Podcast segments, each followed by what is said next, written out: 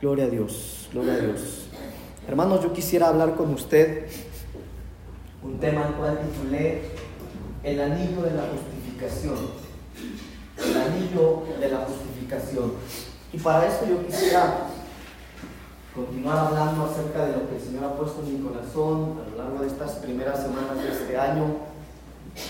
Hemos venido hablando acerca de, de un tiempo en el que eh, este año, hermanos, va a ser un tiempo, ha sido, si bien venimos viviendo dos años que han sido tanto difíciles para algunos, eh, este año va a ser eh, muy similar a ese.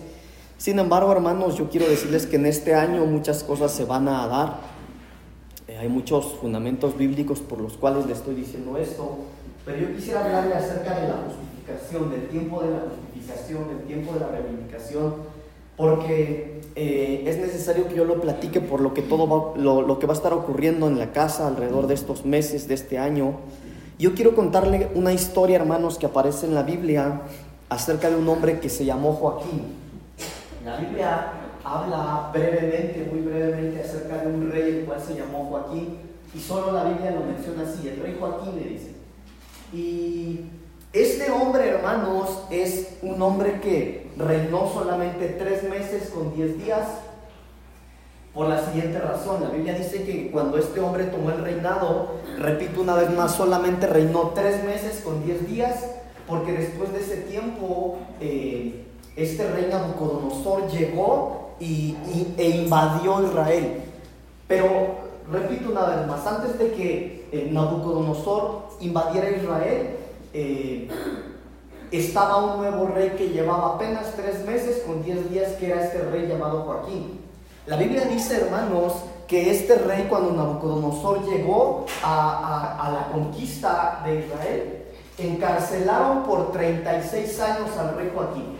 Ahora imagínense la escena, hermanos, que, que, finalmente llega al punto de su vida, lo que estaba esperando, a la comisión existencial y después de tres meses, diez días, van, conquistan eh, Israel y meten 36 años cautivo a ese rey.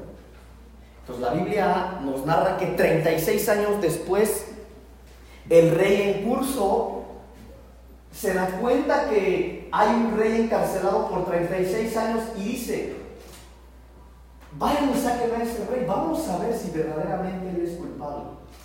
Ahora, imagínense la escena, hermano, que tres años, diez, eh, tres años con diez, tres meses, perdón, con diez días es muy poco tiempo para que este rey pudiera arreglar toda la problemática que venía cometiendo Israel. Entonces, yo creo que no le daría tiempo de hacer las cosas bien aunque él quisiera. Pero después de 36 años al rey Joaquín le dan la oportunidad de ser reivindicado. Esa es la reivindicación, es la justificación. Pero la reivindicación, hermanos, se da a través de una corte de justicia. Lo que hicieron con este rey fue que el rey lo mandó llamar, le hicieron un juicio y le dijeron, ok, dando las razones por las cuales tú puedes salir inocente y salir de la cárcel en donde ya llevas 36 años. Y si eres inocente, vas a encontrar tu libertad. Pero si eres culpable, morirás siendo esclavo, morirás encarcelado. Y esas cosas, hermanos, son cosas de las cuales nosotros vamos a estar viviendo a lo largo de este año. En el libro de Génesis capítulo 38, acompáñenme por favor, Génesis capítulo 38, del versículo 24 al 26. Yo quisiera que leyeran conmigo, puesto que vamos a estar leyendo esta parte de la Biblia. Y acompáñenme por favor, Génesis capítulo 38 versículo 24 en adelante. Dice la palabra del Señor. Póngase de pie, brevemente, póngase de pie. Vamos a leer Génesis 38, 24 al 26. Sucedió que al cabo de unos tres meses fue dado aviso a Judá diciendo, Tamar tu nuera ha fornicado y ciertamente está encinta a causa de las fornicaciones. Y Judá dijo, sacadla y sea quemada. Pero ella cuando la sacaban envió a decir a su suegro, del varón cuyas son estas cosas estoy encinta. También dijo, mira ahora de quién son estas cosas, el sello, el cordón y el báculo. Entonces Judá los reconoció y dijo, más justa es ella que yo, por cuanto no la he dado a Sela mi hijo y nunca más la conoció. Tome su asiento, por favor, hermanos. Yo quise leerles esta historia porque en esta historia es un ejemplo claro en donde nosotros vemos la reivindicación. La historia o el contexto de lo que acabamos de leer es el siguiente. La Biblia dice que había un hombre llamado Judá, el cual tenía una nuera llamada Tamar. Y la, la Biblia dice, hermanos, que el hijo de Judá, el cual era el esposo de Tamar, murió. Y cuando éste murió, hermano, lo que correspondía según la tradición y la ley es que Judá tenía que darle su hijo menor a la que había quedado viuda como su nuera para que la generación continuara. Pero Judá no lo hizo. Judá no le dio a su hijo menor. Entonces la historia continúa, hermanos, y la Biblia dice que en alguna ocasión, la Biblia textualmente dice que en una ocasión Judá bajó a ver a su amigo. Así lo dice la Biblia. Pero que cuando Judá fue a ver a ese su amigo, dice la Biblia, bajó a ver a su amigo, ellos fueron a un lugar donde había rameras, donde había prostitutas. Y Judá se acostó con una mujer.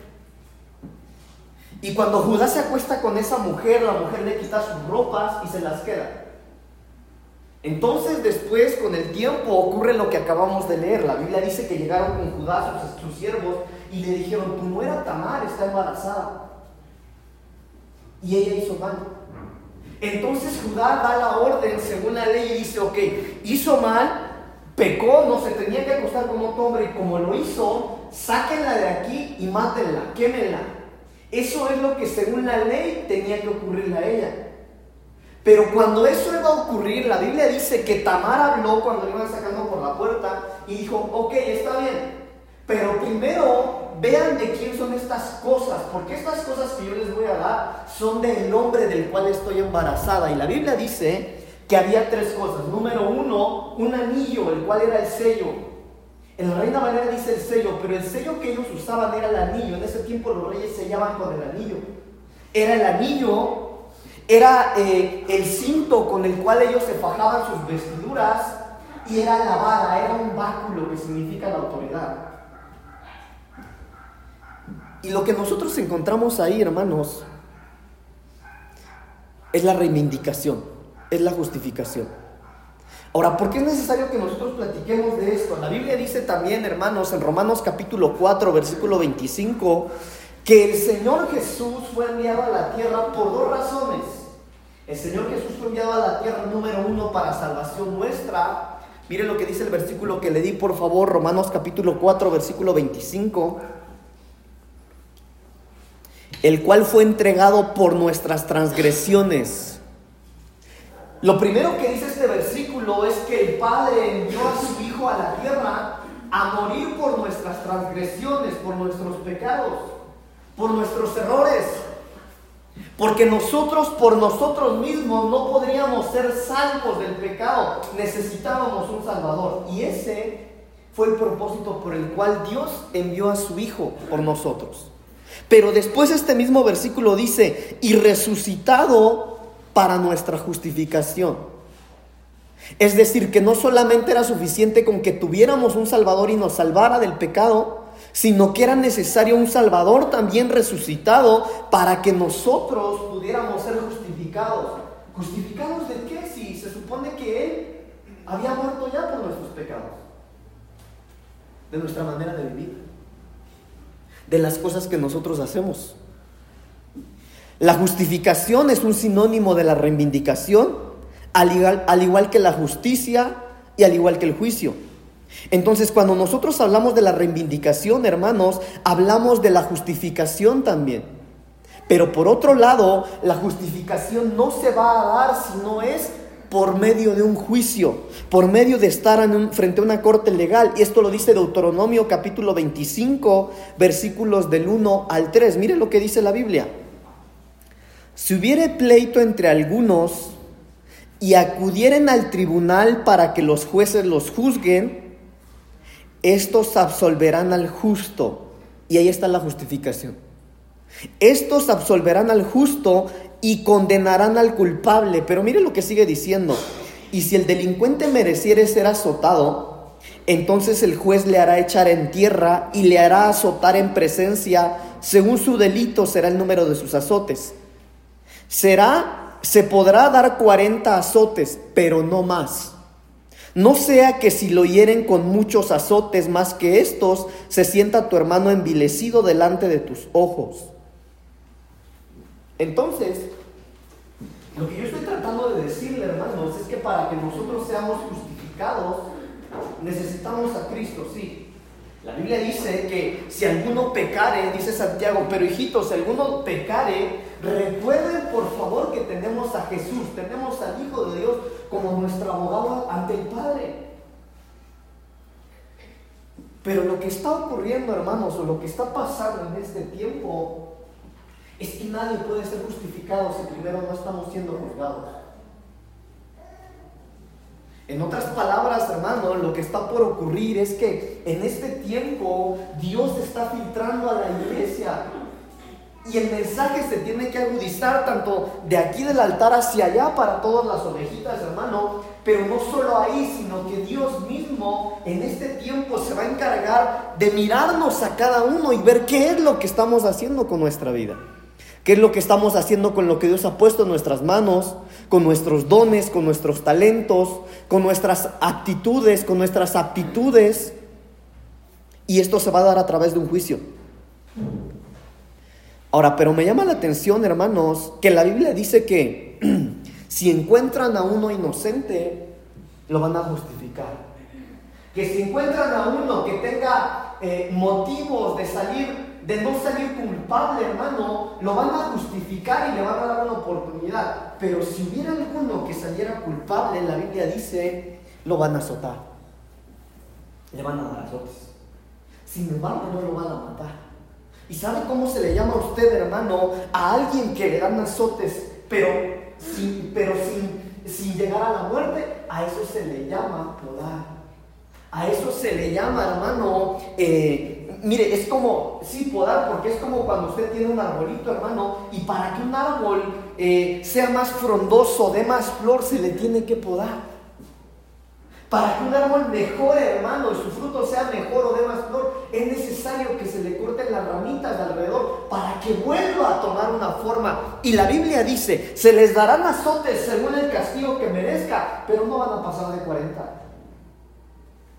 Entonces, en este tiempo, hermano, en estas últimas semanas yo le he hablado acerca de lo que va a ocurrir con aquellos que podrían salir no, no aprobados en este tiempo. Pero hoy no. Hoy yo quiero hablar, ¿cómo se llama el tema? ¿Lo recuerda? El anillo de la justificación. Según lo que nosotros vimos en el versículo, la Biblia dice que cuando iban a sacar a Tamar, hermanos, porque eso le correspondía, Ah, mire, no le terminé de contar la historia, pero la Biblia dice que Tamar sí se acostó con otro hombre. ¿Quién era? Su suegro. Y ella no lo sabía. Bueno, ella lo supo tal vez, pero el suegro no lo supo. ¿Pero por qué lo hizo? La Biblia dice, hermanos, que Judá la justificó porque dijo, bueno, es verdad.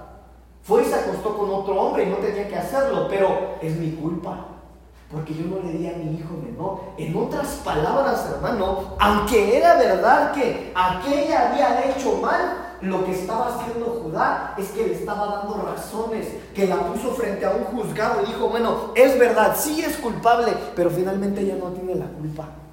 Eso es la justificación. Y la Biblia dice que hubo tres elementos por los cuales, con los cuales ella alcanzó a ser justificada. Número uno, el sello, el anillo. Número dos, el cordón. Y número tres, la vara. Pero hoy voy a hablar del anillo. Así que yo quisiera, hermanos, que viéramos algunas situaciones en donde viene la justificación a través del anillo. Porque esto, hermano, que yo voy a predicar hoy, es algo que va a ocurrir con usted en este año si usted sale reivindicado. Si usted sale justificado. Así que preste bien atención, ¿sale? Primero yo quisiera hablar, hermano, acerca de José. Génesis capítulo 41, versículo 42. Génesis capítulo 41, versículo 42. Y antes de que leamos esto, hermanos, yo quisiera hablarle brevemente del itinerario, de la vida que llevó José. La Biblia dice que cuando José estaba en Canaán, José era un soñador. Así se le conoce, ¿verdad? Como José el soñador. La Biblia dice, hermanos, que desde pequeño José le daba sueños a este joven, pero que estos sueños despertaron la ira de sus hermanos. Como no, hermano? La Biblia dice que en alguna ocasión José soñó y dijo, bueno, yo soñé que el sol, que el sol y la luna y, y las estrellas se postraban ante mí. Y aquellos que en aquel tiempo estudiaban lo celeste y todo eso, sabían que hablaba que su padre y su madre y sus hermanos iban a estar bajo una cobertura de él, del hijo menor. Y por esa razón los hermanos, sus hermanos intentaban matarle, pero él tenía sueños.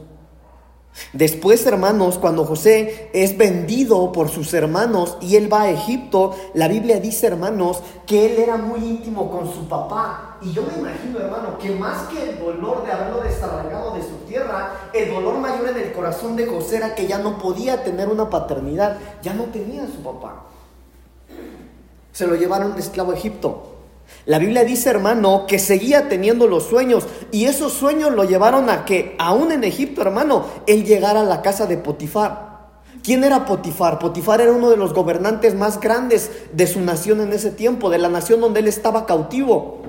Y la Biblia dice, hermano, que estando en la casa de Potifar, eh, la esposa de Potifar lo acusaba y trató, no una ocasión, sino varias ocasiones, de, de, tener relaciones sexuales con él. Pero él ahí, hermano, lo que estaba ocurriendo ahí es que su identidad estaba siendo atacada, que la fidelidad a sus convicciones estaba siendo atacada. Y él se mantuvo porque tenía sueños. Después, hermanos, la Biblia dice que esto ocasionó que lo metieran a prisión.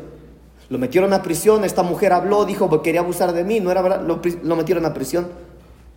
Y la Biblia dice que estando en prisión, él seguía siendo un soñador, de tal manera que no solamente tenía los sueños que Dios le había dado de pequeño, sino que él empezó a interpretar sueños de los presos que estaban ahí, de tal manera que en algún día la Biblia dice que el rey soñó algo y nadie podía interpretarlo. Y uno le dijo, bueno, mira, Ahí en los calabozos hay un joven que él interpreta los sueños.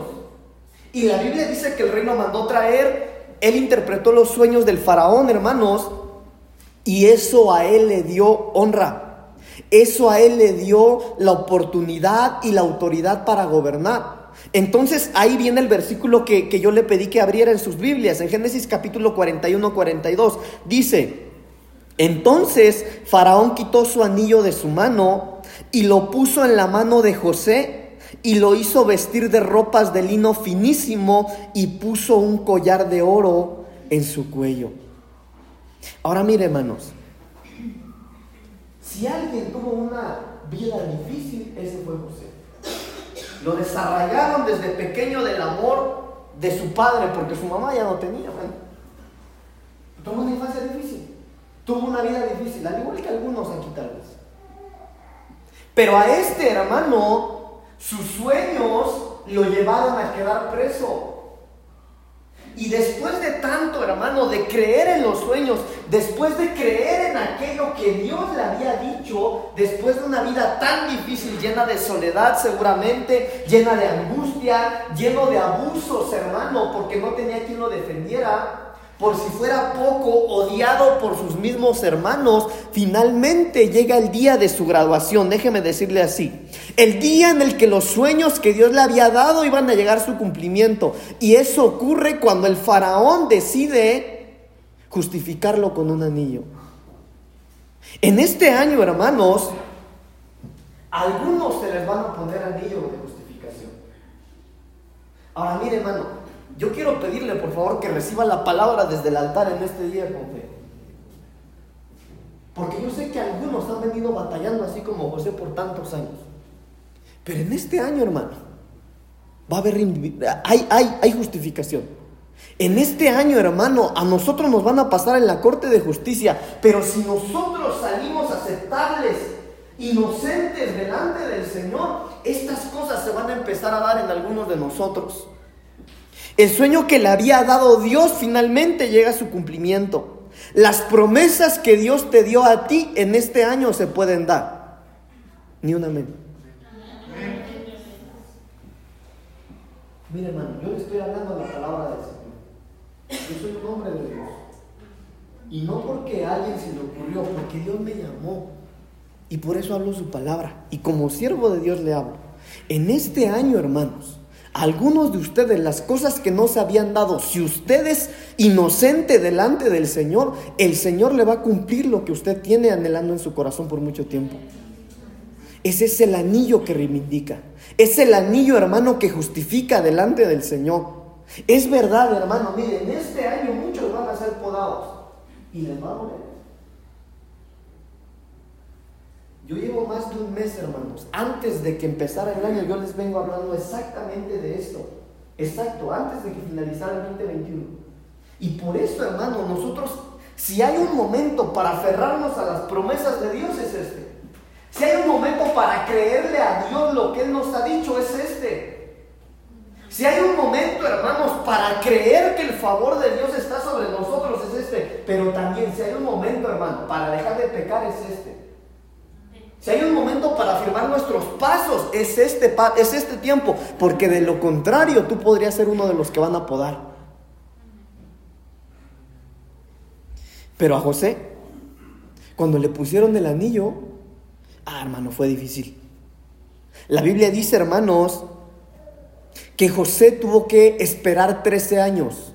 Desde que a él, hermanos, sus hermanos lo toman y lo venden, tuvieron que pasar 13 años, un proceso de 13 años, creyendo en los sueños del Señor, creyendo en las promesas del Señor y una y otra vez viendo situaciones que lejos de que lo acercaran, hermano, lo estaban alejando de los sueños que Dios le había dado.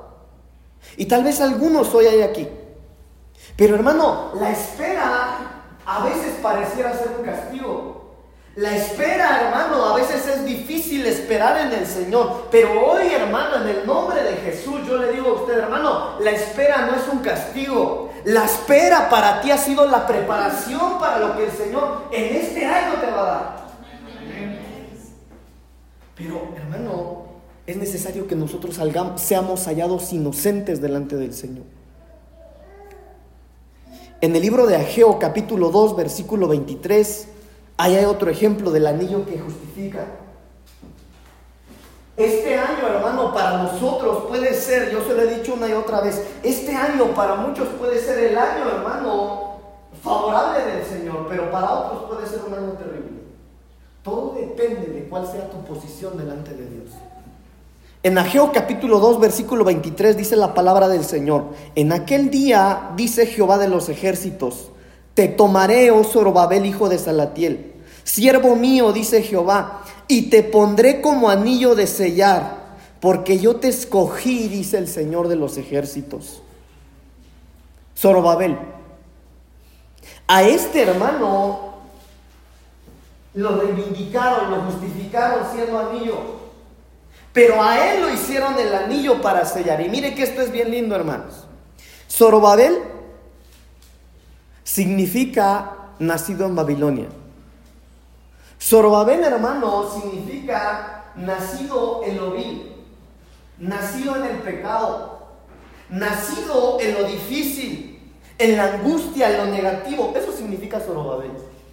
Pero Dios, hermano, toma un Zorobabel en algún momento de su vida y le dice, es tiempo ya en el que yo te voy a tomar y te voy a poner como anillo de sellar. Por una razón, porque yo te escogí porque yo te llamé.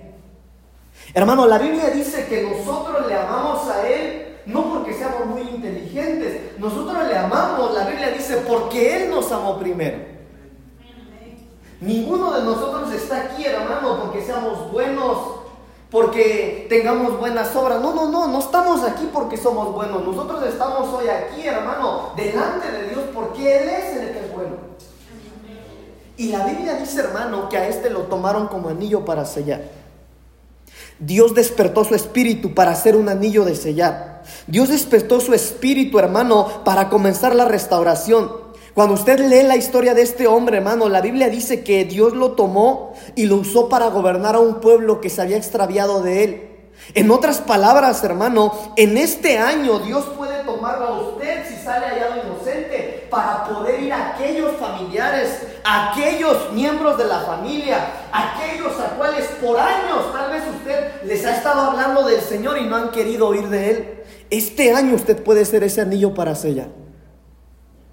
En otras palabras, en este año tú vas a ser el instrumento de Dios para los tuyos.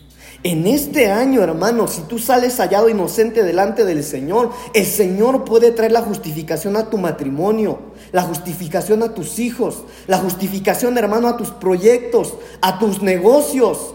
Si tú sales hallado inocente delante del Señor, el Señor te va a tomar a ti como un anillo de justificación, como un buen gobernador para imponer su reino aquí en la tierra. La Biblia dice que el que comenzó la obra la perfeccionará. Yo creo en eso. Pastor, yo llevo años orando por mi tío, por mi tía, por mis papás, por mis hermanos. Y cada vez los veo más lejos de Dios. Ellos en algún momento buscaron, pastor, mis hijos de chiquitos venían a la iglesia. La Biblia dice, hermano, que la obra que Él empezó la va a perfeccionar. Eso se va a dar. Eso lo dice la palabra de Dios. Pastor, pero cada vez va mi esposo más lejos, cada vez los veo más perdidos. Sí, hermano, pero la palabra del Señor dice que la obra que Él empezó la va a terminar. Él la va a hacer. Pero hay que ser hallados inocentes para convertirnos en ese anillo de justificación. En el libro de Job, capítulo 42, ah, hermano, mire qué linda es la palabra del Señor. Año 2022. Mire, Déjeme mi locura, por favor. ¿Cuántos 20 más 22? Los 41 capítulos del libro de Job, eso yo lo prediqué en alguna ocasión. Los 41 capítulos del libro de Job hablan de cualquier cosa, hermano, de cualquier cosa. Pero lo que usted va a ver, hermano, desde que empieza a leer el libro de Job, el libro de Job empieza así. Y había en la tierra de Ur, dice, un hombre que era íntegro y no había ni uno como él en la tierra. De ese, de ese hombre habla el libro de Job y de muchas otras cosas, pero habla de él. La Biblia dice, hermanos, en los 41 capítulos primeros, habla de la destrucción, cómo vivió su vida Job, hermano, y que, aunque ese era digno, que aunque ese era íntegro, y la Biblia dice que no había otro como él en la tierra, lo que vemos es cómo iba de derrota en derrota, de desgracia en desgracia, de angustia en angustia. Pero cuando llega el capítulo 42, hermanos, todo cambia. Cuando llegamos al último capítulo, hermano, ahí lo que nosotros vemos es la restauración de la prosperidad de Job. Miren lo que dice Job capítulo 42, versículos 10 y 11, por favor. Job 42, 10 y 11. Y quitó Jehová la aflicción de Job. Y cuando él hubo orado por sus amigos y aumentó al doble todas las cosas que habían sido de Job, y vinieron a él todos sus hermanos y todas sus hermanas, y todos los que antes le habían conocido, y comieron con él pan en su casa, y se condolieron de él y le consolaron de todo mal que Jehová había traído sobre él, y cada uno de ellos le dio una pieza de dinero y un anillo de oro. Ahí está la reivindicación del Señor. Mire hermano,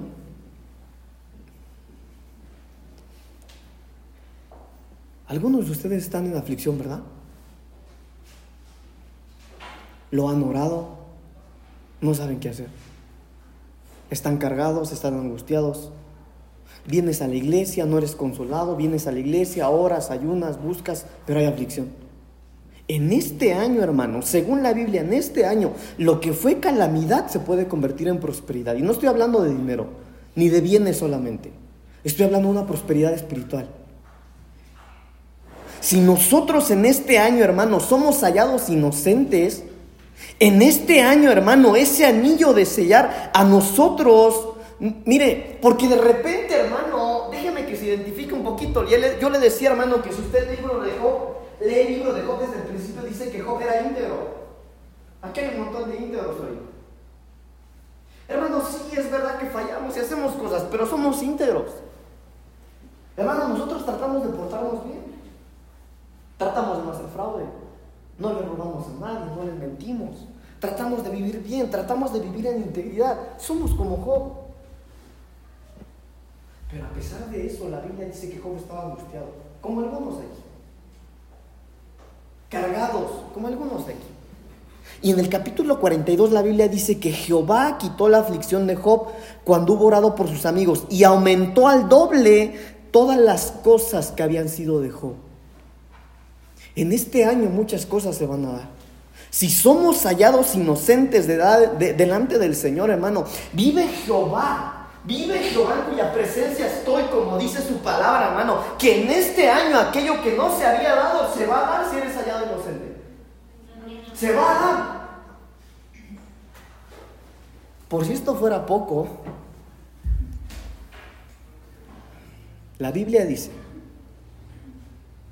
que en el capítulo 42 Dios le restauró su prosperidad, no solamente económica, sino espiritual. Pero en una de esas restauraciones, escúcheme por favor, es de donde viene Keren Japuk. En esa restauración, hermano, en esa justificación, es en donde está la identidad de esta casa. Los privilegios poco comunes. En este año, hermano, lo que te había costado tanto te puede costar menos si eres hallado inocente. En este año, hermanos amados, mire, por favor, tómelo con fe. En el nombre del Señor. En este año, hermano, si has vivido en angustia, en turbación, en problemas, hermano, no duermes, hay cosas que te están incomodando. En este año no solamente eso se te va a quitar, sino que el Señor te va a proveer y te va a dar privilegios poco comunes. Porque ahí es donde aparece Keren Japuk. Tu final es bueno. Tu final es bueno. No es malo. Este es nuestro año, hermano. Mire, perdóneme, perdóneme, hermano. Qué bueno que no transmitimos en Facebook, porque dirían que yo soy un predicador de la prosperidad y no lo es así. Pero este es nuestro año. Este es nuestro año. Este es nuestro año, hermano. Este año lo que nos había dado se va a dar. Mire, Vamos a Lucas capítulo 15, versículo 22.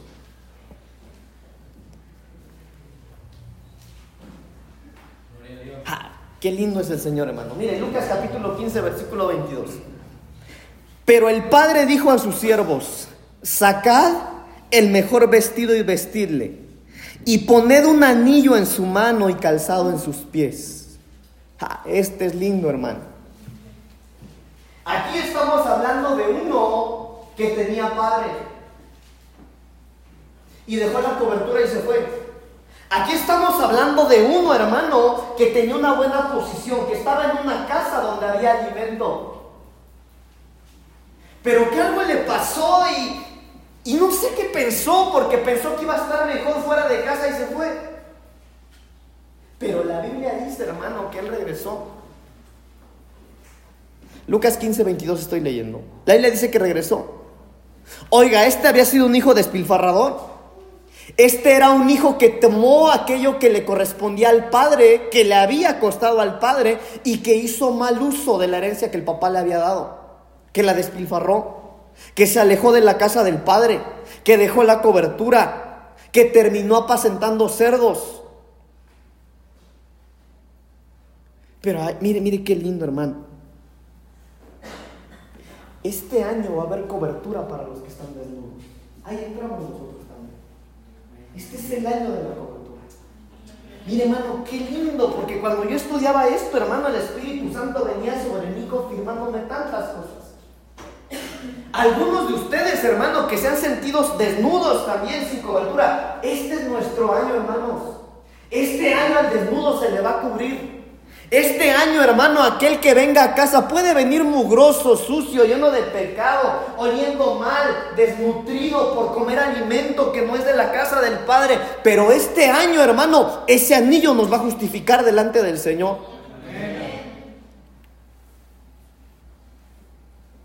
Anillo. El anillo en la Biblia significa pacto.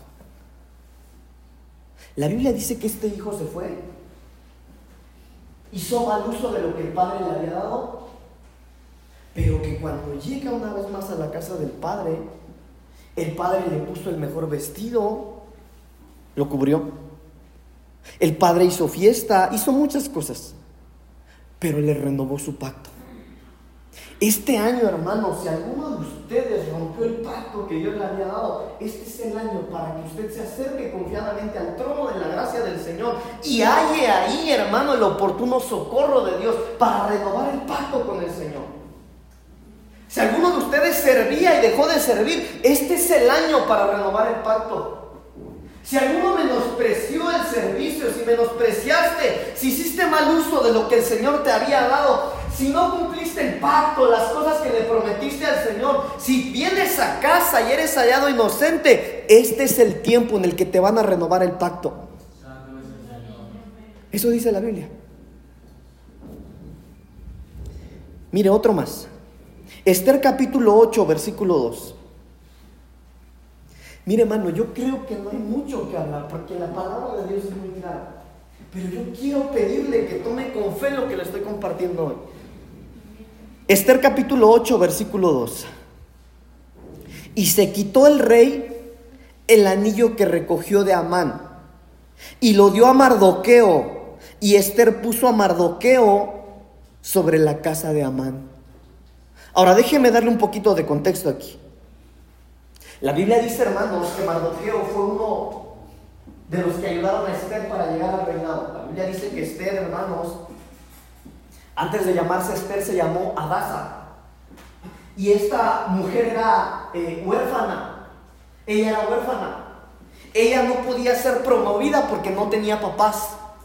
Ella no podía ser promovida, era maltratada, era abusada, Quién sabe si comía porque no había nadie adulto arriba de ella. Pero la Biblia dice que un día ella llegó a, casa de su tío llamado Mardoqueo. Y cuando ella estuvo en casa de Mardoqueo, Mardoqueo fue el que tuvo la visión y dijo, bueno, yo te voy a llevar a casa de un hombre que se llama Egay. Y ahí te van a preparar para que un día seas una, buena mujer. Que llegues a ser alguien. La Biblia dice, hermano, la historia dice que Esther tuvo que competir en un concurso de belleza. La Biblia dice que cuando estuvo en casa de Mardoqueo y en la casa de Gai, hermanos, eh, Esther se guardaba, ella hacía ejercicio, le enseñaron modales. Yo me imagino que le enseñaban cómo caminar, le enseñaron cómo comer, le enseñaron cómo vestirse y tuvo que vivir un proceso para finalmente convertirse en la esposa del rey. Bueno, usted conoce la historia. Pero después la Biblia dice, hermanos, que cuando Esther era reina, por ahí algunos estaban eh, preparando una emboscada en contra del rey, que algunos estaban preparando un ataque en contra del rey. Y quien se dio cuenta de esto fue aquel que le había ayudado desde el principio, llamado Mardoqueo. Ahora, estudiando un poquito me di cuenta que el rey no había dañado a Mardoqueo. Estudiando un poquito me di cuenta que el reino se había olvidado de Mardoqueo. Sí, es verdad, él ayudó a Esther para llegar a ser reina. Pero cuando Esther se convirtió en reina se olvidó de Mardoqueo. Él había sido descuidado por el reino. Pero la Biblia dice que cuando Mardoqueo supo que había algo en contra de la casa del rey, de la casa del rey, él fue y habló. Que él fue fiel a la casa del rey que él fue fiel al, reino. Y cuando él informa la traición en contra del rey hermano, su compromiso y su fidelidad lo justificaron. Su compromiso y fidelidad a la casa del rey lo reivindicaron. Su compromiso y fidelidad a la casa del rey lo promovieron. Y la Biblia dice, hermano, que le pusieron anillo en su mano y que no solamente le pusieron anillo en su mano, sino que lo promovieron a una nueva posición. En este año, hermano, a los fieles en casa, casa del Señor, no hablo de la iglesia, a los que han sido fieles, hermano, a los que a pesar de tanto problema, de angustia, han estado buscando al Señor, pastor, mire, sin fuerzas, pero aquí estoy. Me ha costado mucho, pero no he desistido. A veces ya no siento al Señor. A veces si pruebo aquí, pruebo aquí, pruebo aquí, nada me funciona. Pero Dios sabe que yo le amo. Dios sabe que yo le quiero servir. A veces las cosas me salen mal, pero yo quiero seguir sirviéndole al Señor. Para esos hermanos en este año que han sido fieles a la casa, para esos que han sido fieles al reino de Dios, en este año los van a promover. En este año, hermano, te van a justificar y el Señor te va a abrir nuevos niveles de su gloria para que tú puedas probar otros niveles. Eso es lo que le ocurrió a este con el anillo de la justificación. Es verdad, algunos van a ser podados. Eso va a pasar. Eso va a pasar, nadie lo puede cambiar. Pero otros, hermano, este año para otros va a ser el año favorable del Señor. Para otros en este año, hermano, se va a dar aquello que tú soñaste. Si soñaste servirle a Dios y has intentado y eres torpe para lo que soñaste, en este año el Señor te va a promover. En este año, hermano, tenemos de ayuda al Espíritu Santo, que Él va a ser nuestro ayudador en, en aquello que hemos soñado para que Dios sea glorificado. Pero todo depende de cuál sea tu posición delante de Dios. A este lo honraron y lo promovieron por la, por la fidelidad al reino de Dios. Lo pusieron en un lugar de honor, con un anillo que lo justificó. Hermanos, en este año muchos van a ser podados. Usted lo va a ver, dentro y fuera de la iglesia. Si usted con nosotros cristianos va a ser lo mismo. ¿Y sabe por qué, hermano? Porque hay mucho pecado aún dentro de las iglesias. Voy a ser más claro. Aún en el liderazgo, aún en el pastorado. Usted no tiene idea, hermano. Y Dios tenía que hacerlo. Porque Él no se puede llevar una iglesia sucia. Y en este año, hermano, muchos que han estado jugando los van a podar. Y va a ser dura la poda. Algunos van a sentir morir incluso. Pero a otros los van a promover. A otros les va a ir bien. A otros se les va a dar lo que no se les había dado. A otros las promesas y sueños que Dios les dio se les van a cumplir. No lo digo yo, lo dice la Biblia. Todo depende de qué? De cuál sea tu posición delante de Dios. ¿Momentos difíciles? ¿Está pasando momentos difíciles? Hoy el Señor te ha mostrado un anillo que te puede reivindicar. Hoy el Señor te ha mostrado un anillo que te puede justificar delante de Él. Hoy el Señor te ha mostrado, hermano amado, la posición en donde Él te quiere llevar. Pero para eso hay que ser hallados inocentes de Sí, Dios sabe cuánto te cuesta. Me cuesta a mí también.